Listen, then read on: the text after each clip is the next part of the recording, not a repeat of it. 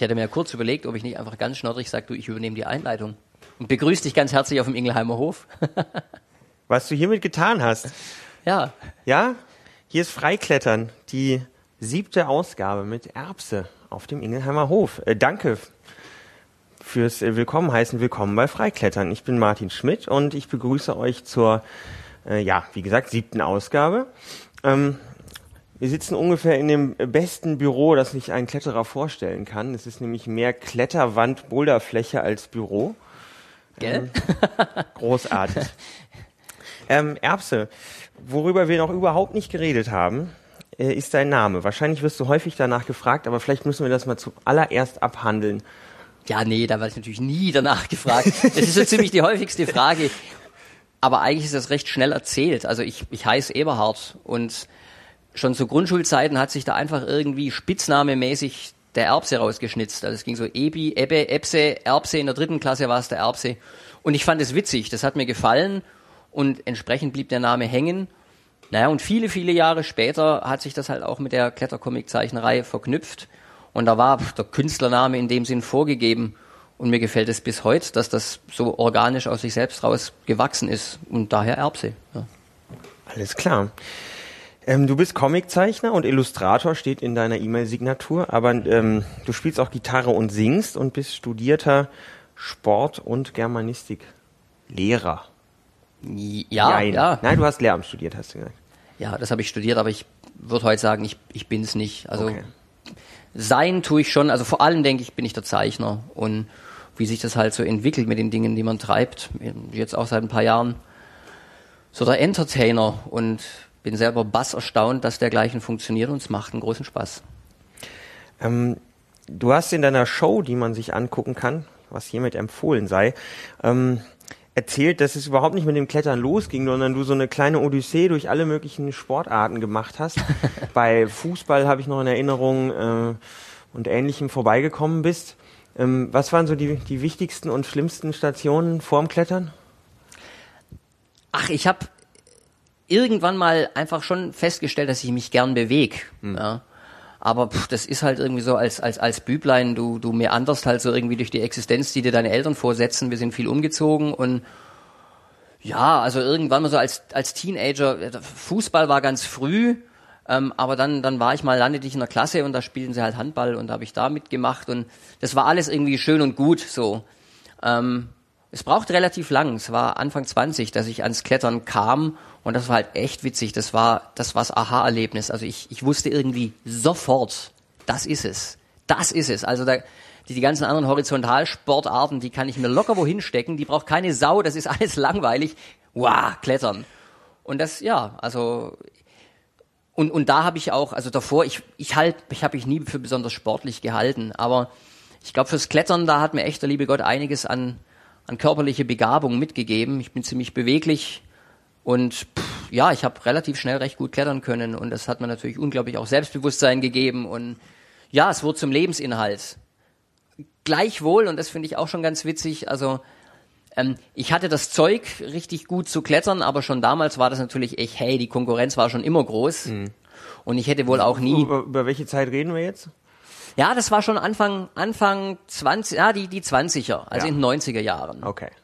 Dann nahm das richtig Fahrt auf. Ich meine, da war Sportklettern ja auch wirklich am Durchstarten, ne? Ja, also da war es wirklich schon am Start. Anfang der 90er trat Wolfgang Güllich als die Göttergestalt ab. Und dann mhm. wurde erstmal wacker gerangelt, auch im Frankenjura und so, wer jetzt der Primus inter pares wird. Und klar hätte ich da schon irgendwo irgendwie gerne mitgerangelt. Aber ich hab's mir nicht zugetraut und war auch nicht gut genug. Wobei ich witzigerweise heute sagen muss, ich glaube, also so veranlagungstechnisch hab ich's, war ich wirklich gut ausgestattet. Aber dann tat sich tatsächlich halt eben über diese Comiczeichnerei mein ganz eigener Platz auf, in dem ich, in dem ja ich außer Konkurrenz da irgendwie mich mit meinem geliebten Klettern auseinandersetzen konnte und damit irgendwie auch Erfolg und schöne Rückmeldungen bekam und so, so nahm das halt seinen Lauf und das empfinde ich bis heute als ein unglaubliches Glück. ja, ist ja nicht nur dein Glück, wir können ja deine Comics lesen und haben den Spaß mit. Ähm, aber trotzdem, das ging ja nicht gleich los. Äh, machen wir trotzdem wirklich mal den Anfang. Wo ging's los? Welcher Fels war das Aha-Erlebnis und wie ging's weiter? 87, da habe ich noch nicht mit Klettern angefangen hab, ge gehabt. Da bin ich mit einem Freund mal zu Ostern in Südfrankreich wandern gewesen und wir sind das Aigbrin-Tal von oben runter gewandert. Das Aigbrin, das ist unten, wo dann Bukes sitzt. Ja, okay. Und Bukes war ja gerade in der zweiten 80er Hälfte, war so ein, also ich glaube, die haben irgendwann mal, war das im Jahr davor oder sowas, haben die sogar mal da unten die Felsen gesperrt von der Gemeinde aus, weil, weil die Deutschen dort, die Teutonen einfielen und zu viele waren. Und ich weiß noch, wie wir nach drei, vier Wandertagen da unten an die Felsen kamen und da sehe ich so ein, so ein, so ein Typ in seiner bunten Hose in der Wand stehen. Mhm. Und ich so, boah, hey. Also man hatte ja die ein oder anderen Bilder schon im Kopf, aber die habe ich irgendwie nie, also mit mir persönlich, und jetzt sah ich das auf einmal live. Ja. ja. Und es war eigentlich sehr witzig, weil ich, ich stand mit offenem Mund da, hab hochgeschaut und er stand da ziemlich genauso unbeweglich, bestimmt zehn Minuten, bis er runterfiel. Sehr schön. Aber trotzdem, dieser Eindruck, glatte Wand und die bunte Hose und boah, cool. Und ja, und dann aber, das, das war noch nicht das Apropos. Ähm, das war dann 89, mein Abi-Jahrgang, da war das der jüngere Bruder von einer Klassenkameradin. Von dem bekam ich mit, der hat so das alte Alpinistenmaterial vom Daddy aus dem vom Dachboden geschnappt mhm. und der, mhm. der zog los an die Felsen. Da habe ich gesagt, Kollege, du nimmst mich mal mit. Wo war ich das? Hab, das war im Nordschwarzwald. Ich habe damals, ich habe in Freudenstadt Abi gemacht und der allererste Kontakt mit der Vertikalen, das war ein kleiner Sandsteinturm oberhalb von Bayersbronn im Schwarzwalder Rinkenturm. Da hat mich der Kollege erstmal so im alten Stil Seil hochtragen lassen und dann haben wir von da oben abgeseilt, klar, mhm. Stoprope installiert. Und dann hat er mich da gesichert und ich fand das so gut. Also hey, das ja, da hat schon irgendwie das Ding hat schon, denke ich, seine 17, 18 Meter. Ja. Und dass das ging, ja, das war abgefahren. Ja, und dann gibt's natürlich gleich die Eckenfelsen gibt's in der Nähe, ein regionales, aber sehr schönes Gebiet, da an den Schwarzwald hängen Richtung Badischem runter. Und natürlich der Butterts bei Baden-Baden. Ja. Und da ging's dann los. Und das hat, das hat, ja, das war's. Das war, das war Suchtstoff. Also ich wusste sofort, das ist es. In den Sport, also ich hatte in den Jahren davor, habe ich ähm, zwei Jahre davor, habe ich mich noch mit Triathlon geschunden, also wirklich geschunden. Wow. Dachte irgendwie, das wär's. Ähm, und hat, hatte immer so die heimliche Sorge, aber mein Gott, hey, die, die Schinderei, wie lange hältst du denn das durch? Und zwar tatsächlich so, ich kam ans Klettern und das, das Umschwenken war gar kein Problem, war ganz klar, lass den Scheiß, geh klettern, das bringt's. Ja. Wow. Ähm, wir haben uns gedacht, die Songs, die du schreibst und spielst, die eignen sich eigentlich wunderbar, um hier äh, so Themen anzufangen. Ja? Und, ähm, oh ja. ja, und hier steht eine Gitarre, das könnt ihr jetzt leider nicht sehen, ja, aber. So ein Zufall, ja? Ja, die steht hier bereit neben dem Sofa. Und äh, was, was ich einfach total witzig und klasse fand, war dieser, oder ist generell der Einblick, den du mit deinen Comics, mit deinen Songs in so eine, in so eine Szene gibst, die es vielleicht gar nicht mehr genau so gibt. Manchmal guckt man so ein bisschen in die Vergangenheit. Aber mhm. man versteht trotzdem irgendwie noch sehr gut, worum es geht, auch wenn man heute Hallenkletterer ist. Dann kann man immer noch nachvollziehen, was da irgendwie so die Knackpunkte sind. Und heißt der Song Tagtraum? Heißt der so? Ja. Hast, also ich weiß nicht, wie der Song Echt? So, war. Soll ich, soll ich den spielen? Okay. Ich finde, der ja. passt irgendwie so gut. Oder hast ja, du einen besseren doch. Vorschlag? Na, ist gut. Also ich hätte spontan an das einfach Klettern ist geil gedacht. Ist, ja, nehme ich auch ein. Aber stehen, nee, stehen hier beide auf dem Zettel? Ja. Ja, stimmt. Also der Tagtraum, der ist tatsächlich so ein, so ein, so ein bisschen so ein Situationsgemälde aus, aus diesen, diesen Tagen, wo man in totaler Begeisterung als Student irgendwie raus ins Donautal gefahren ist. Sehr gern. Also den spiele ja? ich dir sehr gern. Ja? Klasse. Peng, erste Matte in der, Macke in der Klampfe. Aber wenn es die erste ist.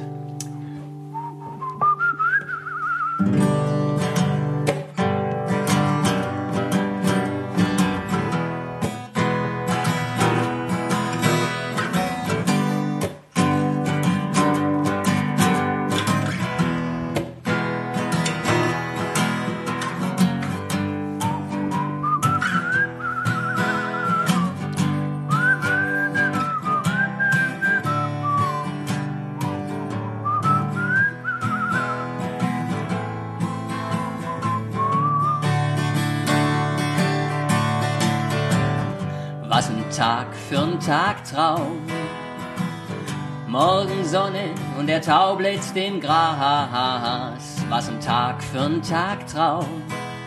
Ich sitz neben dir und du drückst aufs Gas. Wir machen heute das, was uns am besten gefällt. Wir sind unterwegs an unsere Felsen der Welt. Was ein Tag um zu klettern, endlich ist es soweit. Hey, was ein Wetter zum Klettern, juhu. Ich weiß ja auch nicht, ich krieg niemals genug. Auf jeden Fall nicht vom Klettern. Die ganze Woche war ich voll auf Entzug. Drum hab ich aus Vorfreude die ganze Nacht bis in die Morgenstunden durchgemacht. Sehr vernünftig, dass du fährst und ich dös noch mal ein.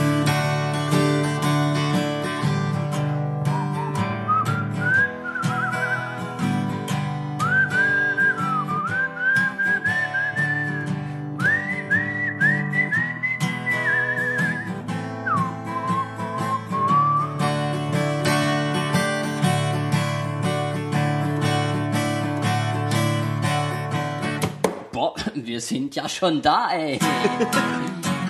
Stell die Karre ab, den Rucksack ins Genick. Ah, ganz spontan wird mir klar, ey, dass ich hier fast mit beiden Beinen wegknick. Der rasende Puls, der Schweiß verflucht, ich erkenn's. Das sind die Symptome von Herzinsuffizienz. Naja, vielleicht war beim Saufen ein schlechtes Bier mit dabei.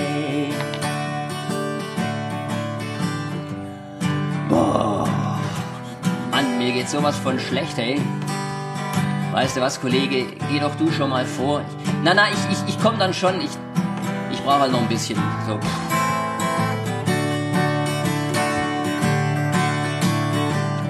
Was ist das? Ganz gewaltig drängt mich jetzt auf einmal die Peristaltik. Ja, Herrgott, ist das zu packen.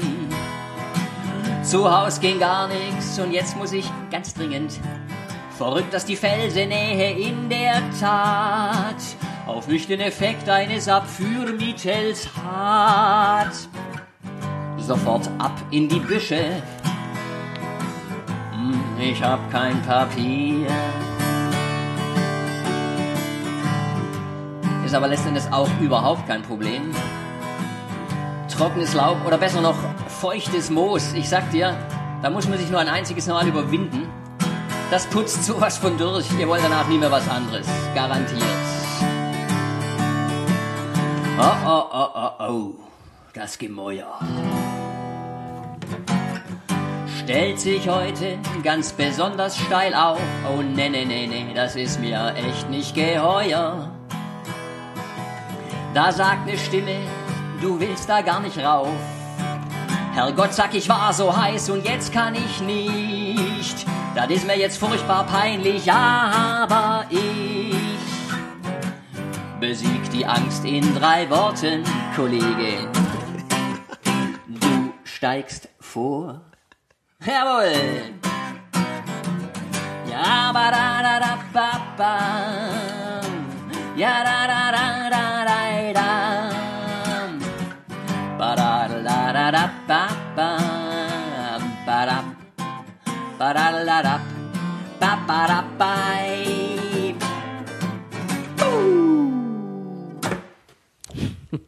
Klasse. Danke. Dankeschön. Zu dem Klopapier ist mir gerade was Schönes eingefallen. Ich habe hier in der zweiten Ausgabe mich mit Klaus Jeschke, Pinkus aus Sachsen unterhalten. Und äh, der hat mir, ich weiß nicht, ob er von ihm ist, aber wir waren irgendwo an der, wo haben wir denn? Irgendwo an den drei Zinnen. Und er fragte dann auch so etwas äh, leise, ob wir vielleicht Taschentücher oder irgendwas hätten. Also wir waren irgendwo oben in so einem Schrofengelände und dann äh, hatten wir keine. Er verschwand irgendwo, kam irgendwann wieder, alles war gut. Und wir so, aha, hat's doch. Und dann kam ganz trocken der Spruch, ein Bergsteiger nimmt Steine. Erst große und dann kleine. Was man sich durchaus vorstellen kann. Aber ich, ich, ich schwöre ja aufs feuchte Moos, ohne Witz. Ja, ja, Das ist grandios, das klappt super, da muss man sich nur mal trauen. gut zur Haut.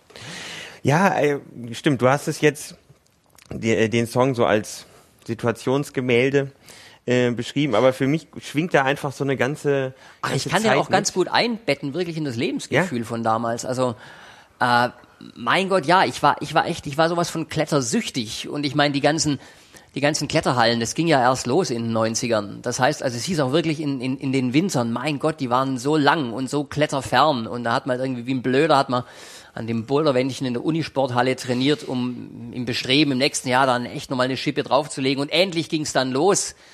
Und also ich habe damals, ich, ah, ich hatte irgendwie, also ich hatte das Gefühl, es, es schifft in Deutschland an 365 Tagen im Jahr. Also ich, manchmal hatte ich den Eindruck, da gibt's irgendwie heimliche Mächte, die einen Heidenspaß dran haben, irgendwie zu verhindern, dass ich zum Klettern komme. Und wenn es dann endlich klappte, ja, also irgendwie, ja, da, der Kollege war am Start, der hat morgen Zeit gehabt, irgendwie das Auto war organisiert und der Wetterbericht war, naja, okay, also wird schon klappen. Und dann, dann war es aber echt so, dass ich oft in meiner völligen Begeisterung am Vorabend einfach, ja, zu zechen angefangen habe. Mhm.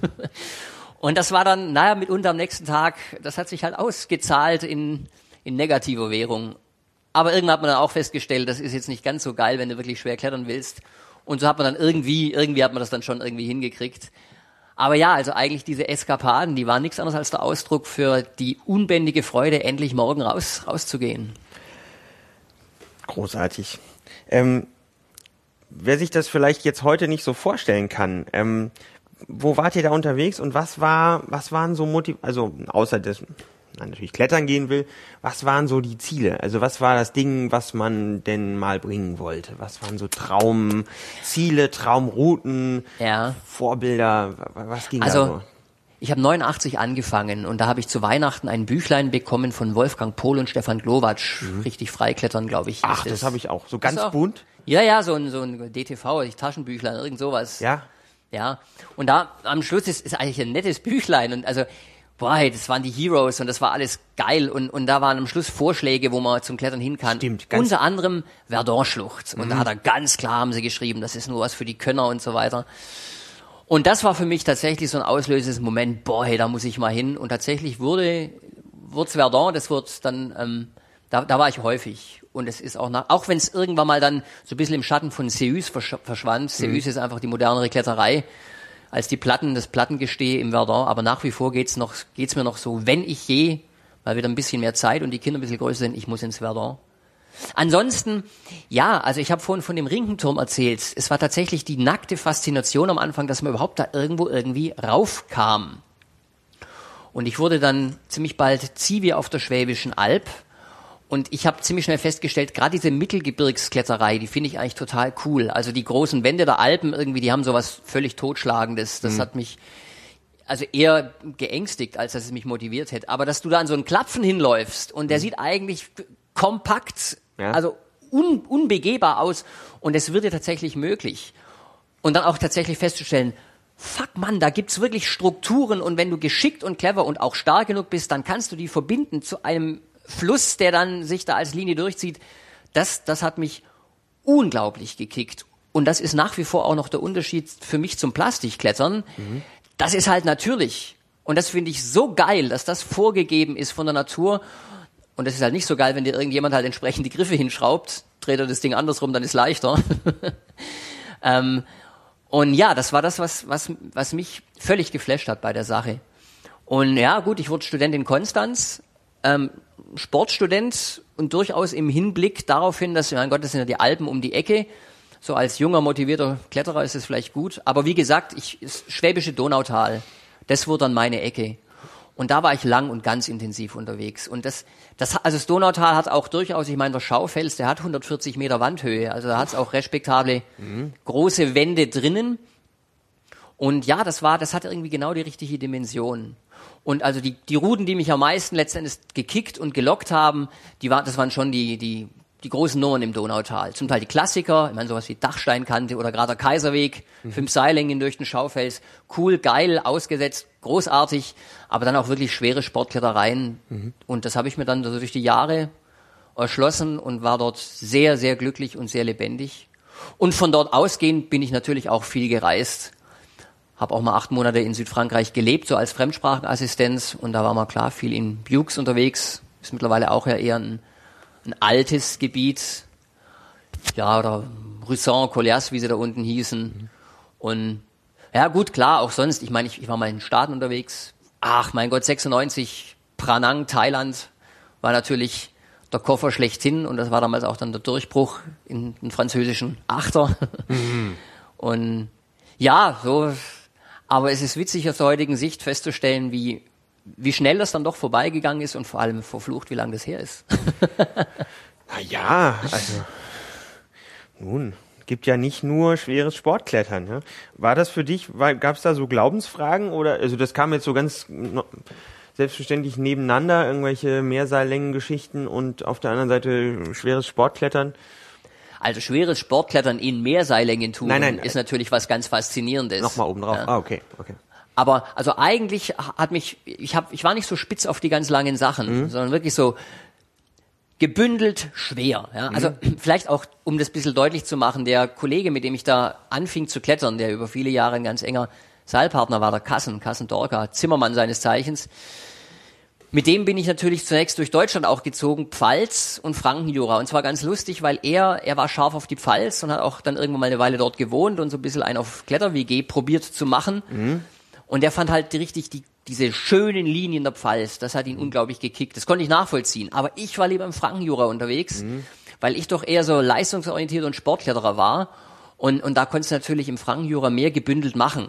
In der Pfalz, da rennst du an manche Klapfen hin, da hast du irgendwie drei Linien, die gut sind. Ja. Und dann sind die mitunter auch noch moralischer abgesichert.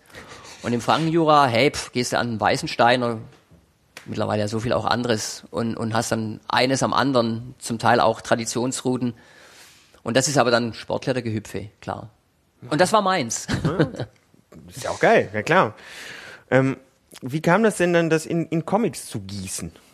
Da. Heute im Nachhinein denke ich mir fast zwangsläufig, fast unvermeidlich. Also lang bevor mich das Klettern infizierte, ich habe schon immer gezeichnet. Also ich, ich, ich weiß, ich kann frühe Kindheitserinnerungen, ich weiß, wie ich meinen ersten Vogel gezeichnet habe. Da muss ich drei oder vier gewesen sein.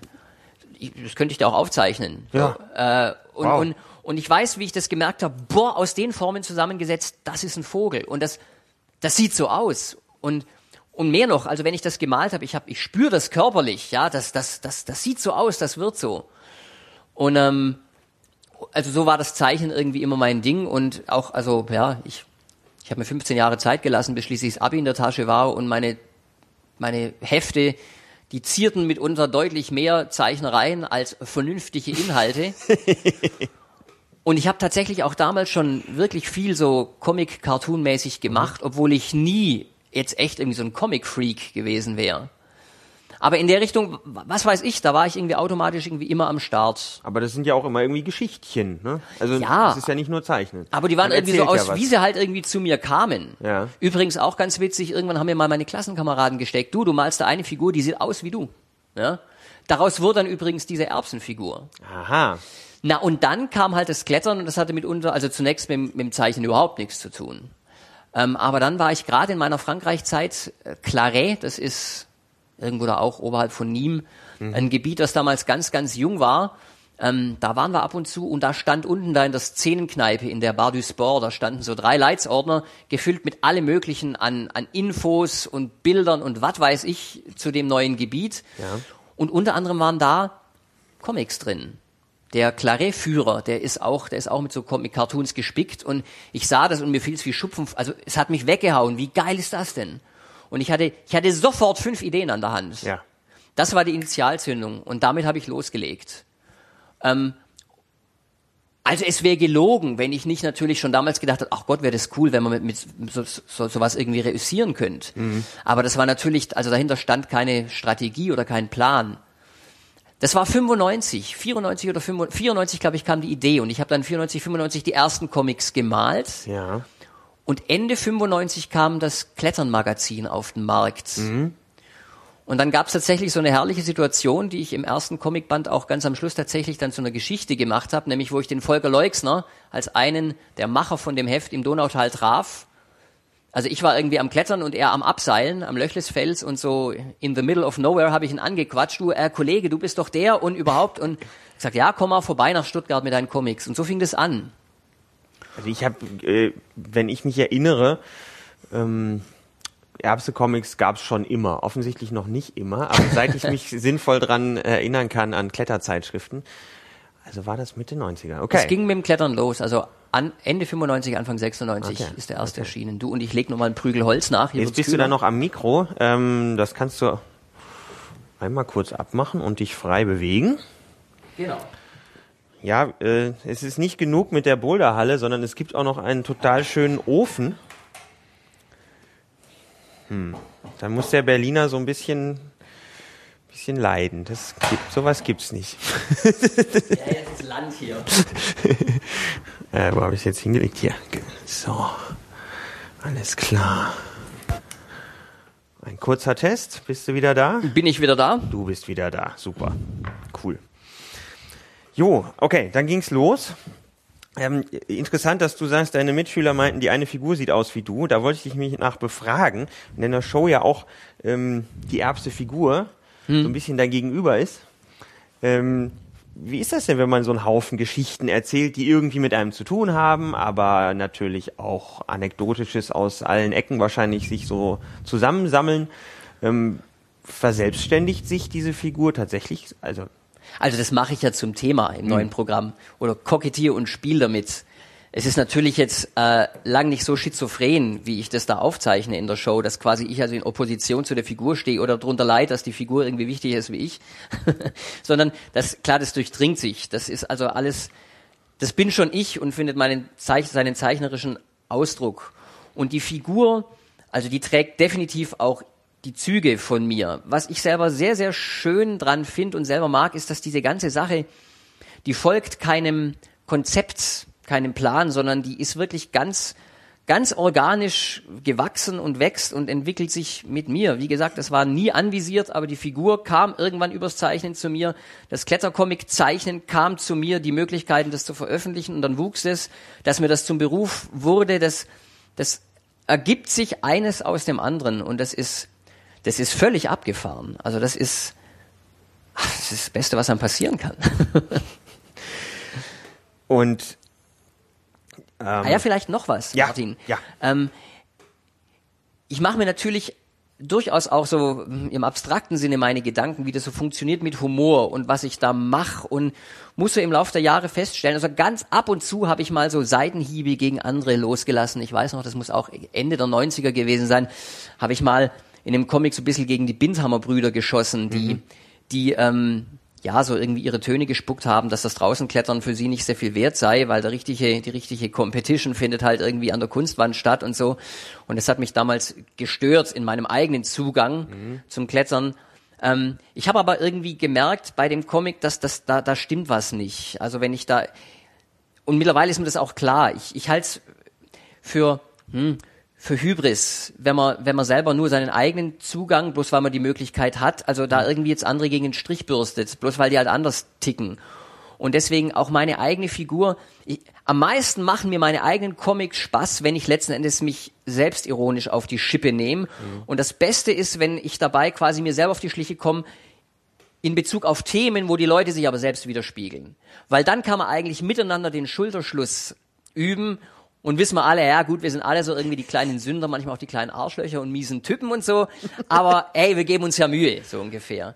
Und ich glaube tatsächlich, wenn man irgendwo irgendwie auch Kritik übt oder, oder Dinge so karikatürlich in den Raum stellt, das Mittel der Selbstkritik ist eigentlich mit Abstand das Fairste. ja, Ja. naja. Was mir da aufgefallen ist, wo wir ja vorhin schon mal kurz waren, ähm, das sind ja zum Teil dann irgendwie vergangene Zeiten. Nicht fürchterlich lang, aber Klettern hat sich ja ganz schön entwickelt und da ist Voll, ganz schön das sind viel. voll vergangene Zeiten.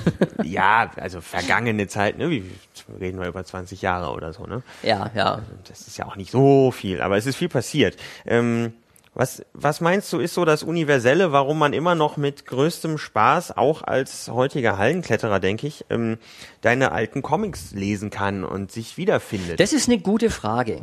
Und die kann ich dir gar nicht so leicht beantworten, aber ich mache natürlich auch darüber meine Gedanken. Das nackte Faktum, dass vor allem der erste Band, bei dem es wirklich bei mir sowas von gesprudelt hat, der ist mittlerweile, glaube ich, in der zehnten oder in der elften Auflage und der ist nach wie vor der intensiv verkaufteste. Es scheint so zu sein, dass das, was damals mich am Klettern begeistert und gefesselt hat, dass das da drin steckt. Und das ist offensichtlich relativ zeitlos. Also alle, die vom Klettern angefressen sind, die scheinen das zu spüren. Und darum funktioniert es mit dem ersten Band so gut. Ich könnte gar nicht genau sagen, das liegt genau an dem, der Zeichnung oder der Pointe oder dem Inhalt, sondern irgendwie der, der Geist, aus dem das Ding entstanden ist, der ist offensichtlich auch unabhängig von den jeweiligen äh, Situationen und zeitgeistigen Umgebungen, der ist einfach da und der kommt dabei raus. Und so wurde ich auch jetzt durch die Jahre immer wieder auch mal von, von anderen Sportarten oder Bergsportarten ange, wurde angeklopft, ob ich nicht Comics für sie zeichnen will, was weiß ich. Mal die Gleitschirmflieger haben mich mal gefragt und da musste ich einfach sagen, Leute, vergesst's. Dazu müsste ich Gleitschirm fliegen und müsste davon angefressen sein. Ansonsten können das andere auch. Also irgendwie dieses, dieses magische Moment, dass du für eine Sache brennst ja. und das findet da irgendwie zwischen den Zeilen oder zwischen den Strichen wirkt das durch. Das scheint tatsächlich mit den Comics geklappt zu haben. Dann hat sich die Verpackung bis heute geändert in die Darreichungsform, aber der Inhalt noch eine Anekdote dazu, ja. die mir auch wirklich, die hat sich mir ins Hirn gebrannt. Als ich Ende der 80er angefangen habe, gerade auf Freudenstadt, wo ich auch Abi gemacht habe, hat die damalige DAF-Sektion vor Ort, die waren relativ progressiv, die haben in die Turn- und Festhalle der Gemeinde eine, ihre, eine der allerersten Kletterwände gebaut. Ja. Aus heutiger Sicht ein furchtbar schlechtes Teil mit vielen senkrechten Spanplatten und einem ein Meter Dächlein drinnen. Äh, süß eigentlich. Ähm, und dann wurde das eröffnet in natürlich einer entsprechenden Feierlichkeit und der alte ähm, Boulder-Pionier Flipper Fietz aus der Fränkischen, der mhm. rückte da an, zusammen mit Mia Bowden-Bates und haben zusammen zur Musik von Pink Panther haben die da irgendeine Performance geklettert. Ach. Und also ich fand, hey, ich war natürlich, ich, ich sank auf die Knie vor den großen Jungs und Mädels.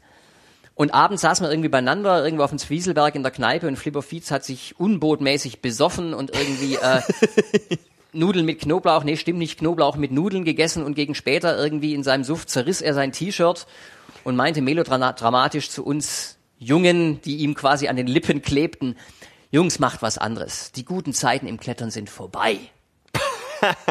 und ich weiß, dass, dass mich das damals, also kolossal gestört hat. Ja, Kunststück.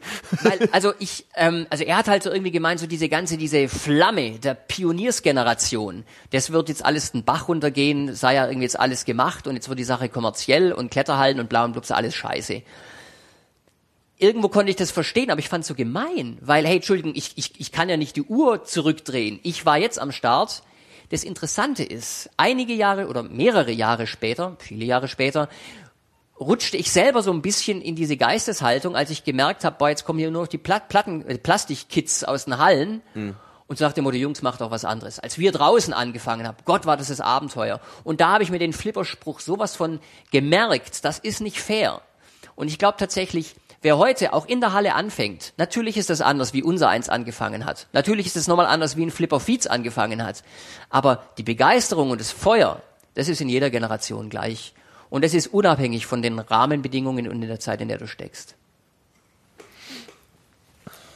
Was sich natürlich auch nochmal unabhängig vom Klettern selbst verändert hat, ist so ein bisschen der Zirkus drumherum. Da hatten wir es auf uh, der, ja. der, Fahrt hier durch die, durch die Pampa, die irgendwie sehr schön war, hatten wir es schon davon. Ähm, es gibt irgendwie, zumindest von den Leuten, die, die da noch meinen, irgendeine alte Zeit zu kennen, oft so ein Abwehrreflex gegen so eine Sponsorenwelt und, und so eine Vereinnahmung irgendwie. Wir haben vorhin noch unten in der Küche von diesem mega Adidas Rock Show Events mhm. den Sommer in der Porsche Arena in Stuttgart geredet. Also ich muss dazu sagen, ich habe da eine ambivalente Haltung dazu. Also zum einen ganz pragmatisch ist in der Art und Weise, in der natürlich das Klettern zum Breitensport wird und da eine Industrie dahinter steckt und die macht auch Gelder locker und die hypt die Sache, ist es natürlich eine Entwicklung ganz klar, von der profitiert unser Eins. Also so wie sich das Klettern entwickelt hat und dass ich heute davon lebe, das wird nicht gehen, wenn das letzten Endes Subkultur und Randsportart bleiben würde.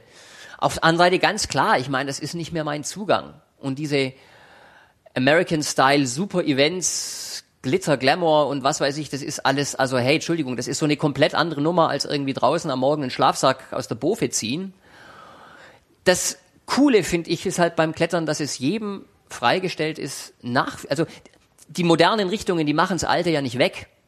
Ja. Es ist jedem freigestellt, äh, wie ich auch vorhin gesagt hat. Ich meine, noch wie, was weiß ich, Weiland, François Legrand irgendwie für, für ein paar Jahre in Bux am Bout du Monde in der Höhle zu Hause. Kann jeder machen, wenn er will. Ja? ja. Und wenn er es nicht will und wenn er irgendwie Halle geiler findet, ist doch okay. Also ohnehin, ich glaube, das ist so eine ganz, ganz generelle unglückliche Tendenz, dass der Mensch halt irgendwie immer in seiner eigenen, in seinem eigenen biografischen Blickwinkel verhaftet ist, seine eigene Zeit der Prägung hat, die natürlich naturgemäß als das Richtige empfindet und dann entwickelt sich die Welt weiter, ergo sie wird schlecht und früher war es besser.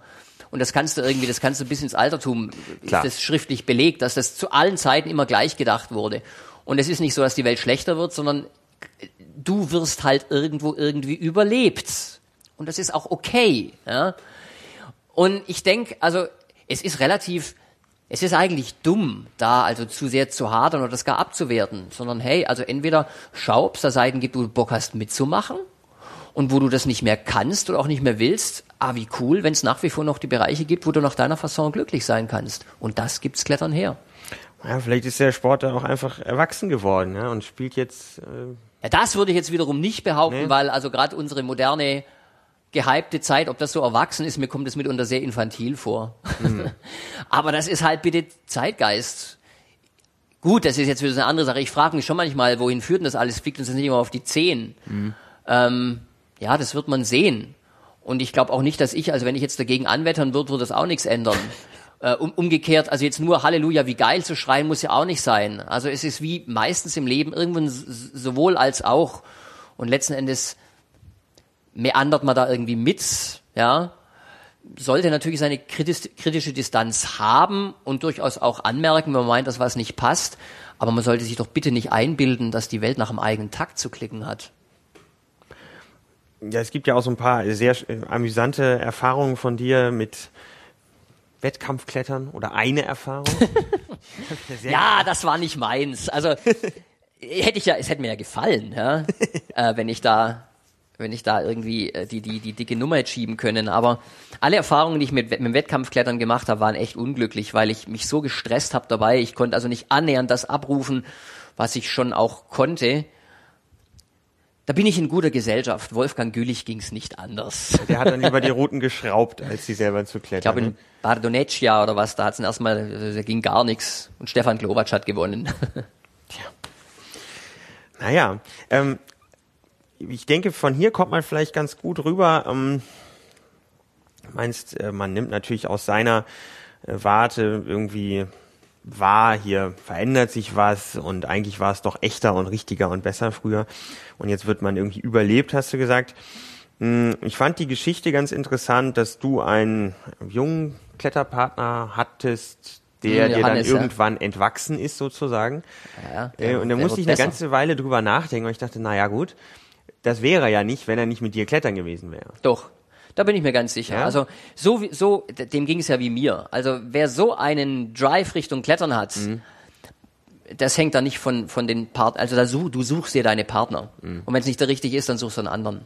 Also da bin ich ganz sicher. Der Johannes, der der wäre bockstark geworden, ganz auch ganz ohne mich. Aber es war natürlich total schön, dass es auch zumindest in Anfängen mit und über mich lief und dass er heute noch wo ich nur irgendwie devot sagen kann, mein Gott, Kerl, wie geil kletterst du eigentlich?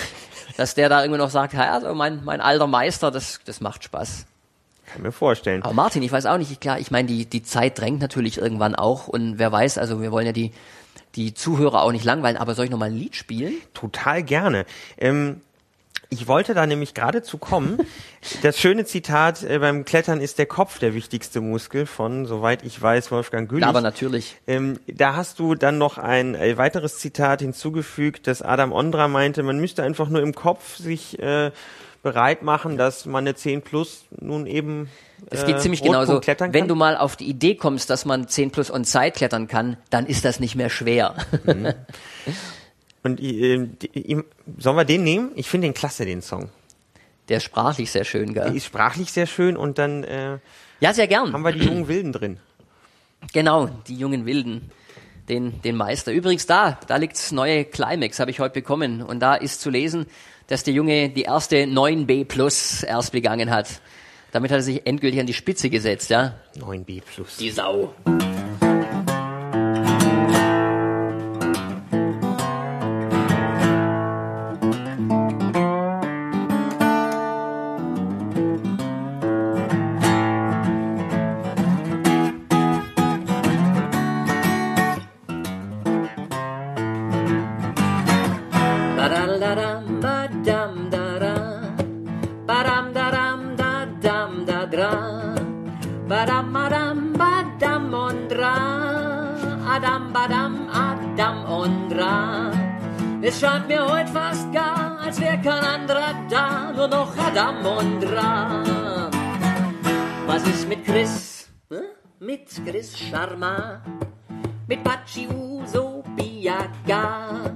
Was ist mit Aiko Yadama? Wo bleibt denn da David Lama?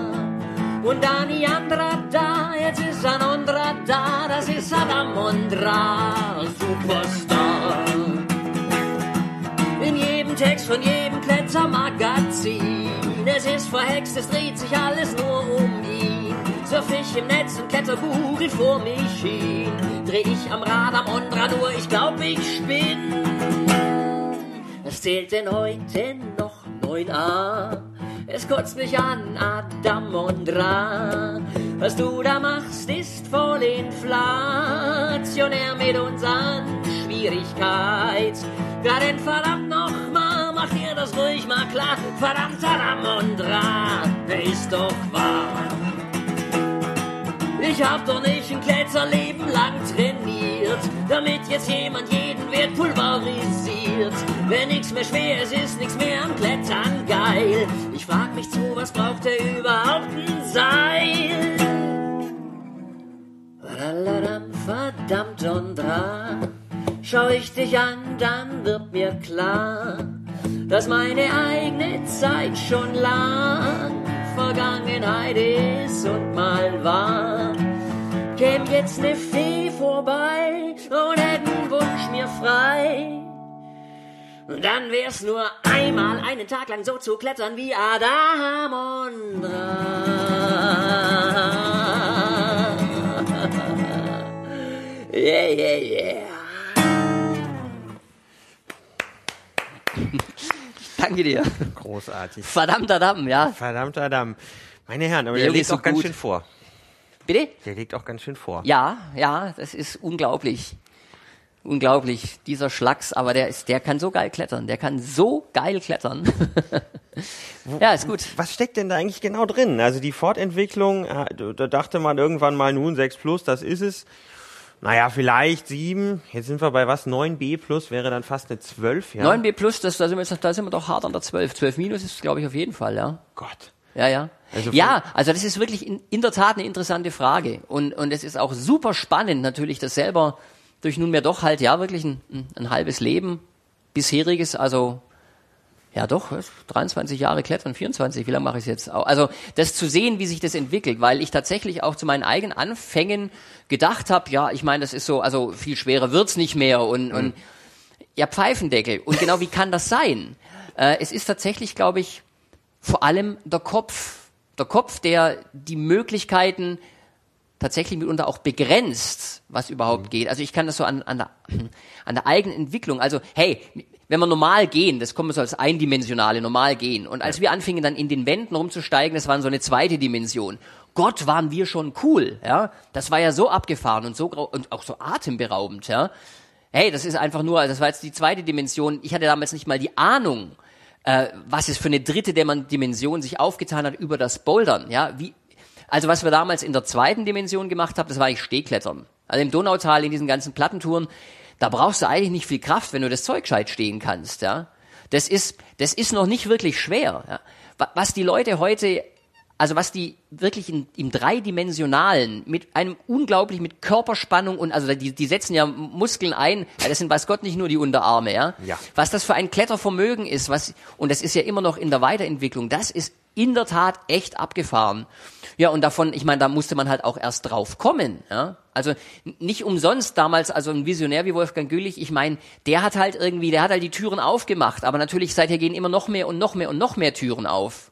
Aber auch damals der, der Irrtum, davon spreche ich ja auch in meinem Bühnenprogramm, dass ich gedacht habe, ja, schwer klettern, das ist knüppelhartes Krafttraining Voraussetzung. Das, das stimmt.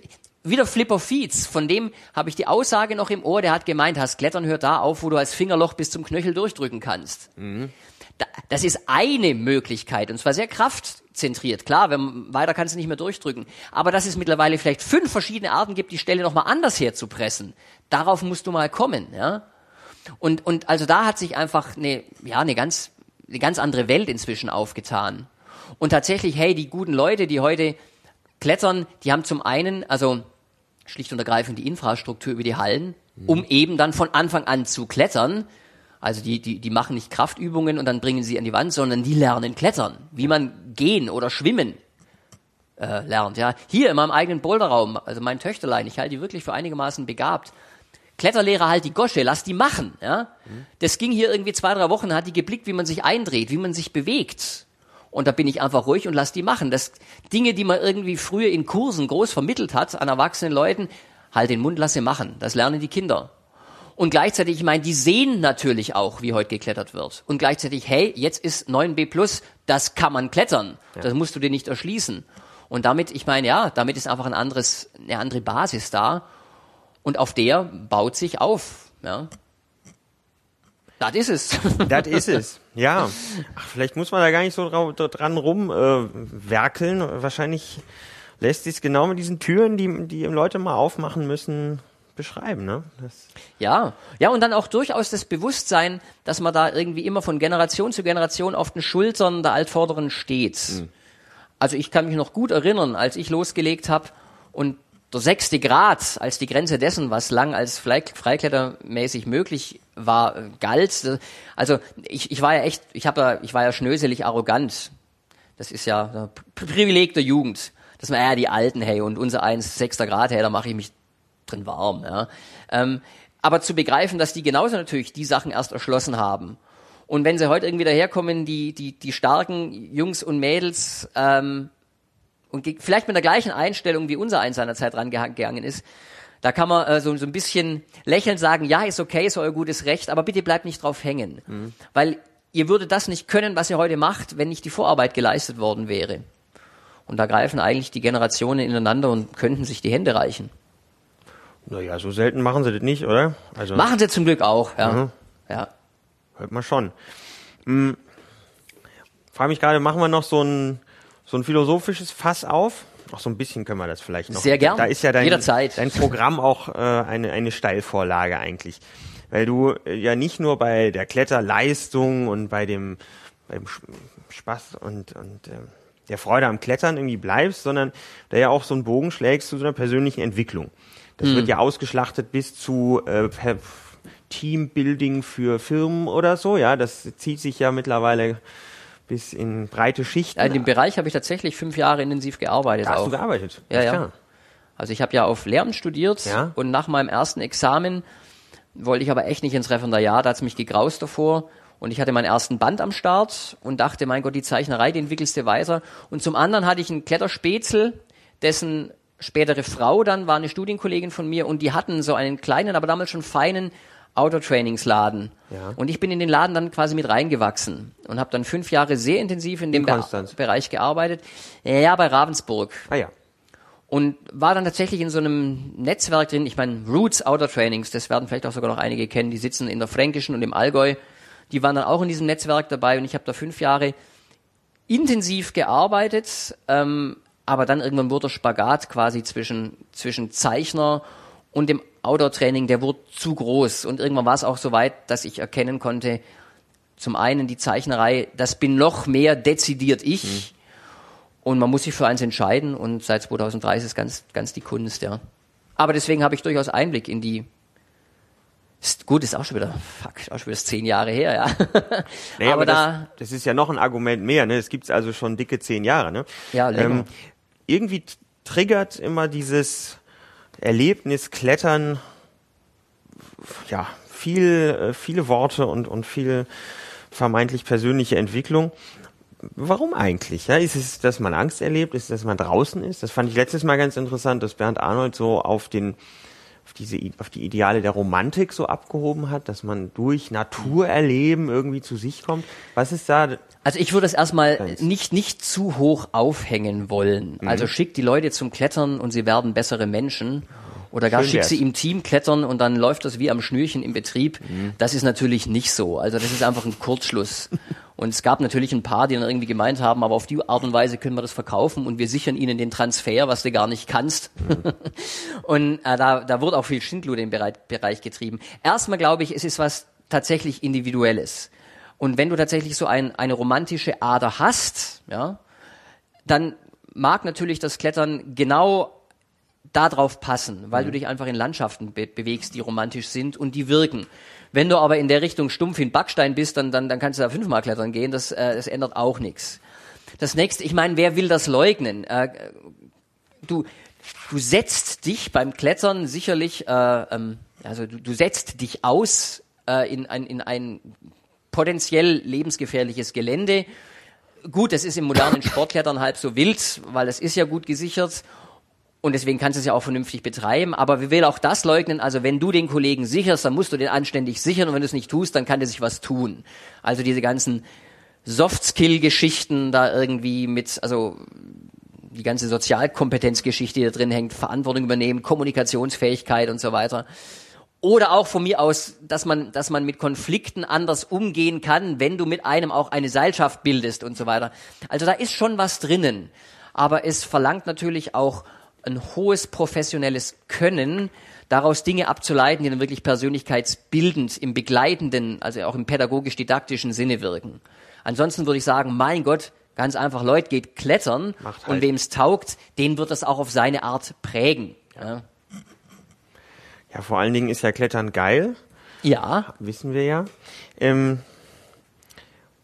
ja, ich finde es irgendwie fantastisch. Sonst ist es, äh, immer etwas langatmiger, aber irgendwie kriegen wir das so großartig auf den Punkt alles hier. Das macht richtig Spaß. ähm, Martin, es muss an dir liegen. Vielleicht bevor wir noch so einen Ausblick machen und, und gucken, was du in der nächsten Zeit noch so anstellst. Klettern ist geil, Klettern oder? Klettern ist geil. Okay. Ja, ich, das liebe ich ja auch. Ich lieb's deswegen, also, also das, das wisst ihr jetzt noch nicht da draußen im Äther, dass es ein Lied ist. Stimmt, ein ja? Lied, mit Titel Klettern ist geil. Klettern, tief philosophisches Titel, ja. Klettern ist da noch mehr als den äh, wunderbaren Text, irgendwas drumrum? Ähm, also bei dem Lied wird eigentlich am deutlichsten, das sind so aneinandergereihte Episoden, dass die Art von Zugang, die ist auch sehr nah am Comic. Also man könnte ohne Probleme dieses Lied auch zeichnen. Ja, also anderes Genre, aber das fand ich selber sehr, sehr witzig, als ich immer festgestellt habe, hey, das ist gar nicht so anders, was du da machst. Also ob du jetzt irgendwie übers Zeichnen, das Klettern aufs Korn nimmst oder halt über, über die Lieder. Juhu! Klettern ist geil.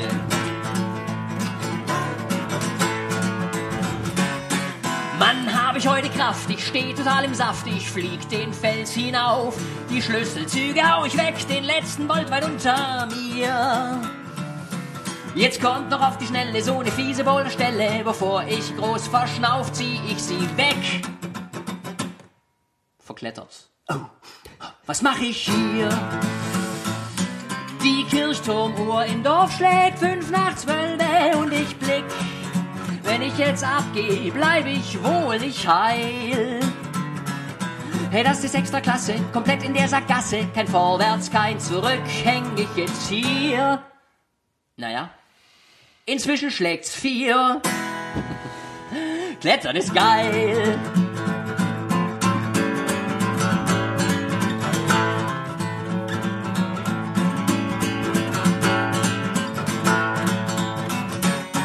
Bei uns im Wald versteckt, von mir als Kind entdeckt, da steht ein Boulderblock. Da geht zentral eine Maxi-Multi-Mega geile Linie hoch. Die hat sich ausgecheckt, die war mein Großprojekt, das Masterpiece of Rock am absoluten Limit. Und eines Tages ging sie doch, juhu. Da schlappt ein alter Herr daher mit seinem Enkelsohn. Der sagt mir, ach wie nett, du kennst das Teil. Der kletterte wie witzig, das Ding schon 1970, sein Bürschlein wie zum Hohn, sagt mir zum Schluss, ist 6C plus. Klettern ist geil.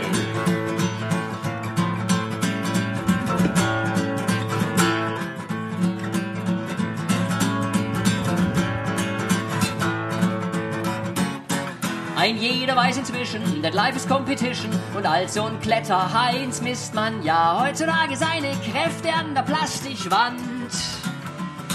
Ich dachte, es könnte erfrischen, da auch mal mitzumischen. Das war 2001 der Oberstaufner Allgäu Cup im Schwabenland.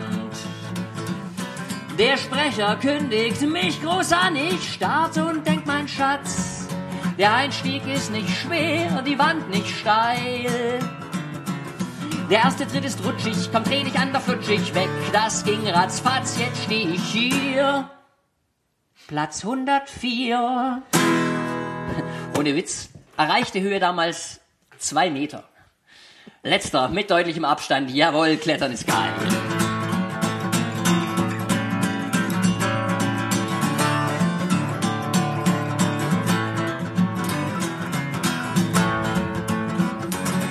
Heute geh ich in die Halle mit meiner neuen Schnalle, zeig ihr, wie toll ich bin. Doch schon beim Einbinden stolziert der Hallenhahn.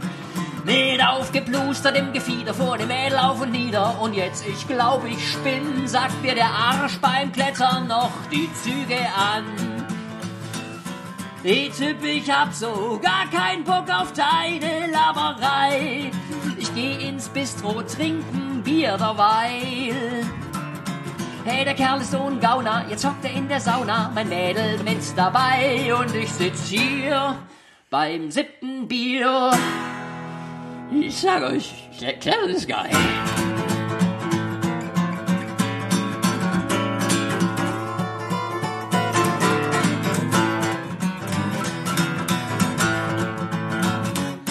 Ich hab einen Freund, der ist ein echter Alpinist und mit dem bin ich heute halt mal so probeweise bei einem Gipfelsturm dabei. Doch bis zum Einstieg ist der Weg schon voll der Mist. Ich hab's ganz schnell bereut. Ich sag euch, so ne Scheiße, diese Schroffenschererei. Ich Chef, ich hab die Hosen voll, das hat so keinen Zweck. Hey, bitte sei so gut, nimm mich ans Seil.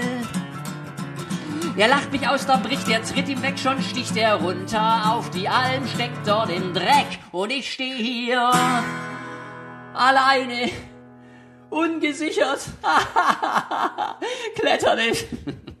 Alles klar, oder?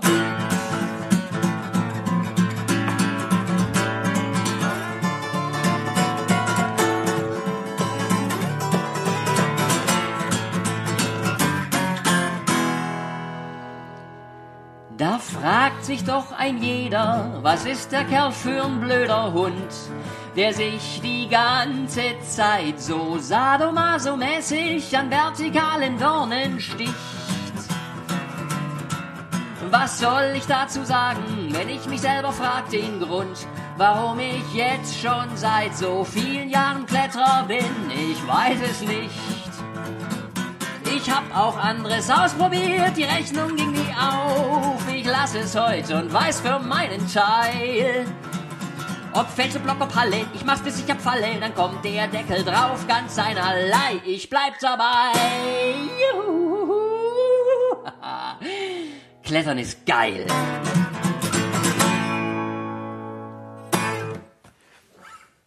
Danke.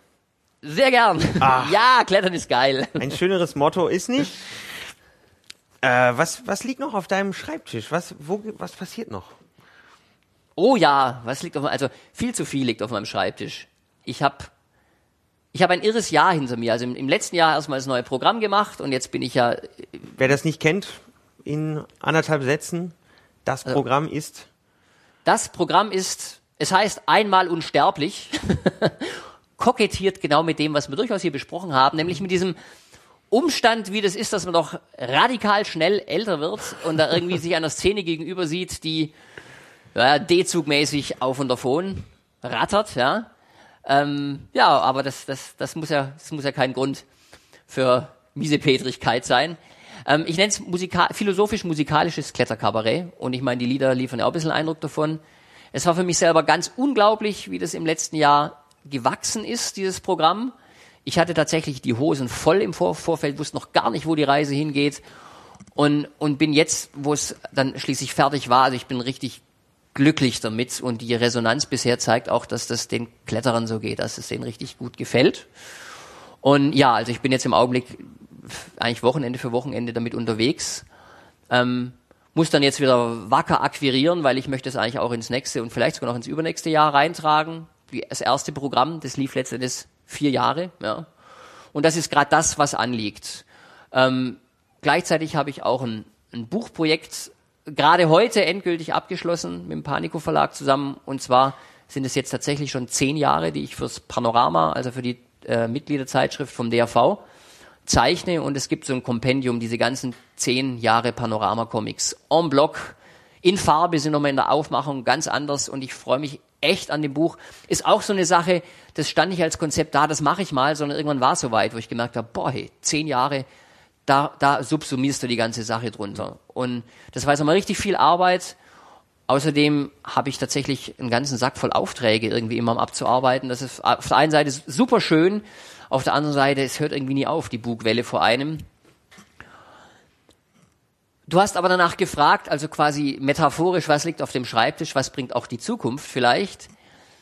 Da bin ich selber gespannt, weil ähm, also mir ist selber sehr bewusst, ah Gott, wie fange ich da an? Also mein erstes Programm, was ich 2007 gemacht habe, das, das, das kam noch so ganz aus einer Haltung heraus, in der ich mich selber quasi am Puls der Kletterzeit und mitten in der Kletterszene gefühlt habe. Mhm.